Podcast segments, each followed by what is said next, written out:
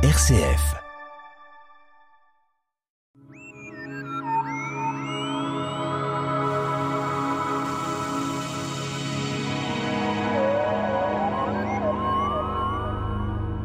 La planète Mars est actuellement vedette en astronomie. Elle fait le tour du Soleil en deux ans, avec un diamètre de la moitié de la Terre. Mars est l'objet de nombreuses missions scientifiques. Notre invité, Nicolas Rossetto, Club d'astronomie Les Pléiades.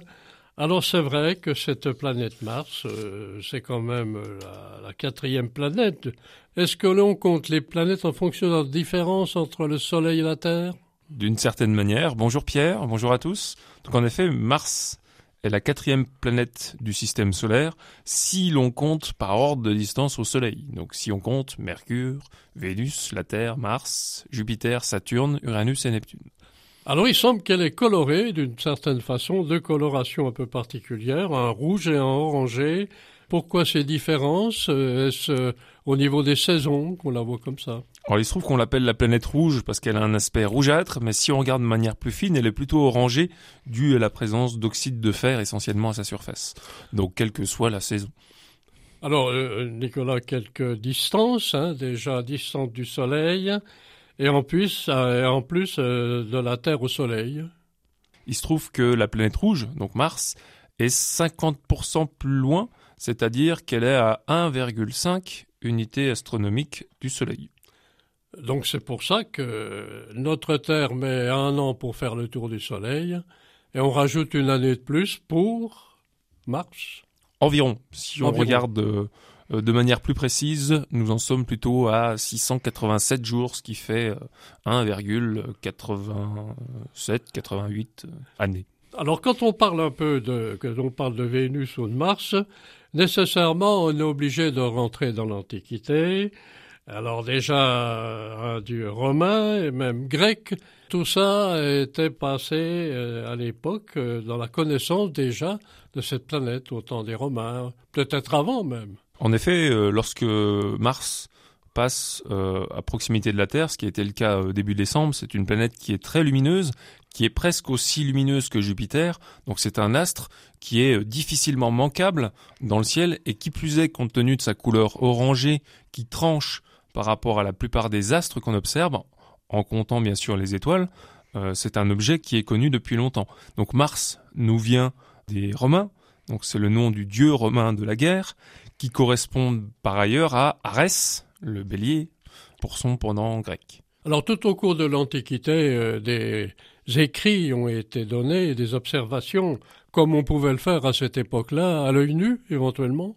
Oui, euh, il se trouve que euh, Mars, à la manière de Vénus, se retrouve aussi dans un certain nombre de civilisations qui ont étudié le ciel, donc des écrits, si on peut dire, des traces de gravures ont été retrouvées à son sujet dans différentes civilisations. Alors on est dans un contexte assez particulier parce qu'il semble que cette planète a deux lunes. Pourquoi deux lunes? Alors il se trouve qu'elle a deux lunes, en tout cas deux lunes qui ont été repérées jusqu'à présent.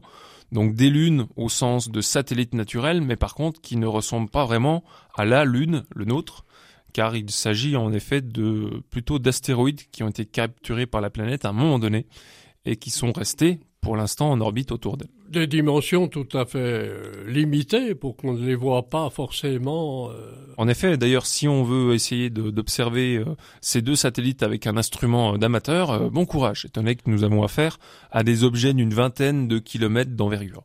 Alors on parle d'un mot particulier, tellurique. Tellurique est un mot peut-être adjoint aux tempêtes, aux volcans un peu Or tellurique tout simplement parce qu'elle est, elle est faite de, de terre, donc euh, tellurique au sens euh, des roches.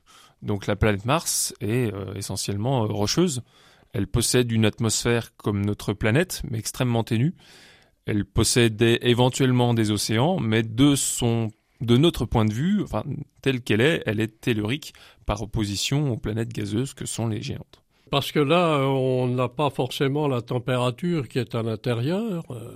On n'a pas la température qui est intérieure, mais on peut, euh, comme nous l'avons fait euh, pour, euh, pour Vénus, parler de sa température moyenne en surface, qui est de l'ordre de moins 63 degrés Celsius. Donc c'est un peu plus froid que Vénus.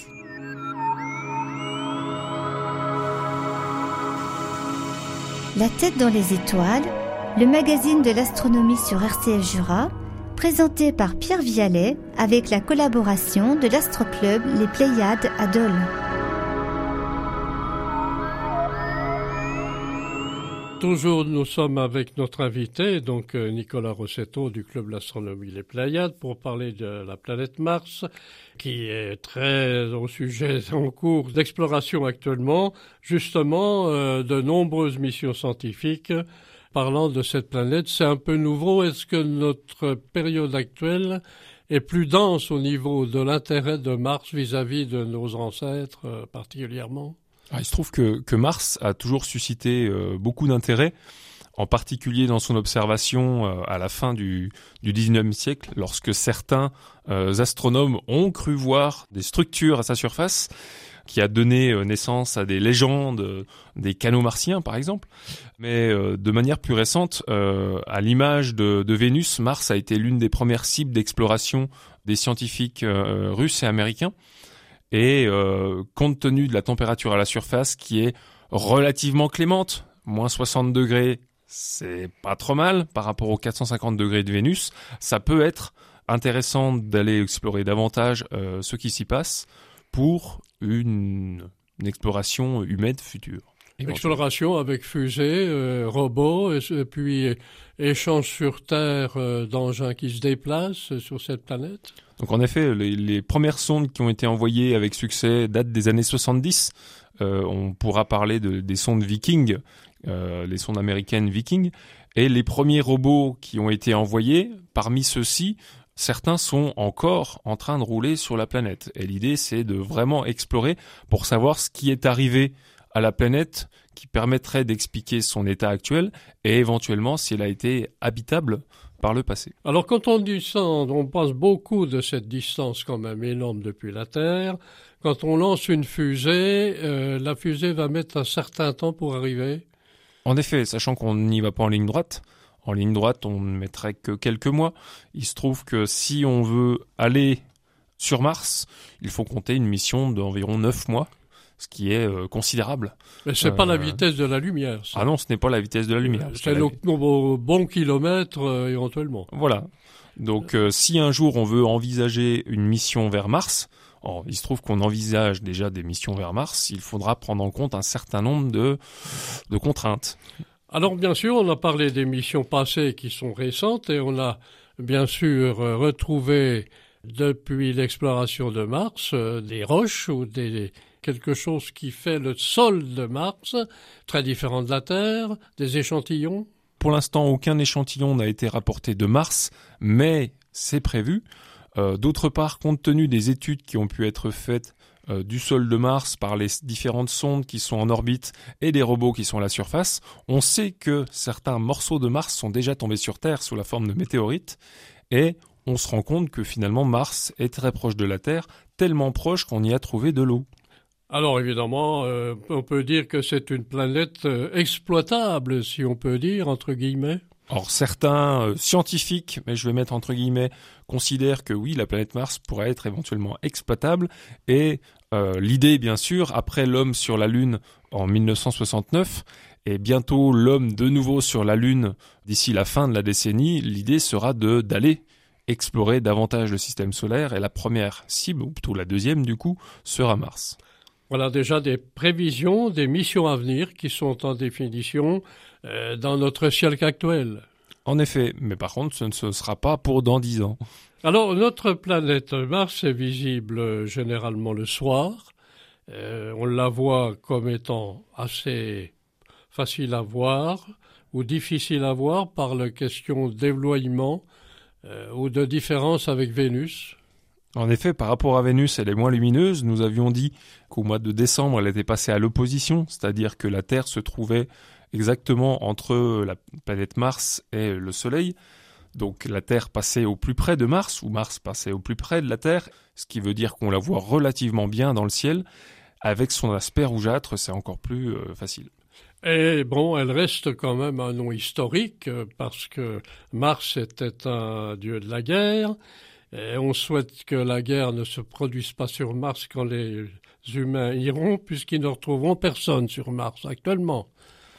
Alors, on avait parlé des Martiens, mais ça c'est toute une légende. Oui, alors les Martiens, il faudra les trouver. Mais lorsque nous parlons de Mars, donc nous avions dit tout à l'heure qu'on pouvait aussi l'appeler Arès en latin, il se trouve que dans le ciel, nous avons la rivale de Mars, or qui n'est jamais rentré en guerre avec elle, en tout cas pas que nous sachions, et cette rivale de Mars, on pourrait l'appeler anti-Mars, anti-Arès, Antares, l'étoile principale du Scorpion.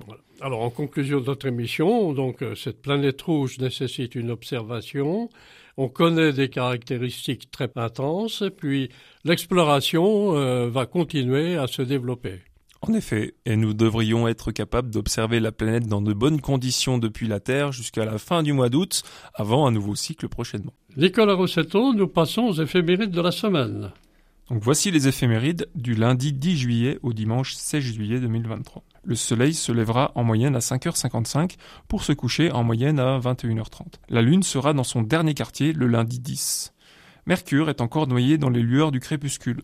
Pour ce qui est de Vénus, elle se rapproche de plus en plus du Soleil.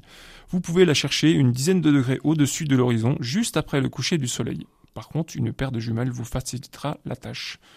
Pour ce qui est de Mars, elle est toujours à proximité de Vénus dans le ciel du soir, mais il faudra attendre environ 22h15 pour pouvoir euh, l'apercevoir correctement à l'œil nu, sinon vous pourrez toujours tenter de la chercher aux jumelles, à gauche de Vénus pour ce qui est de Jupiter, est accessible dans le ciel du matin un peu plus tôt chaque jour et en ce moment, vous pourrez la voir à partir de 2h30. Enfin, Saturne va devenir observable à partir du soir, 23h30 tout de même. Et pour terminer, le 12, vers 2h30 du matin, la Lune sera en conjonction avec Jupiter à son lever sur l'horizon est-nord-est. Si vous avez des jumelles, vous pourrez essayer de la repérer avec Jupiter en début de matinée et ce après le lever du Soleil, grâce à la Lune. Nicolas Rossetto, merci pour RCF Jura.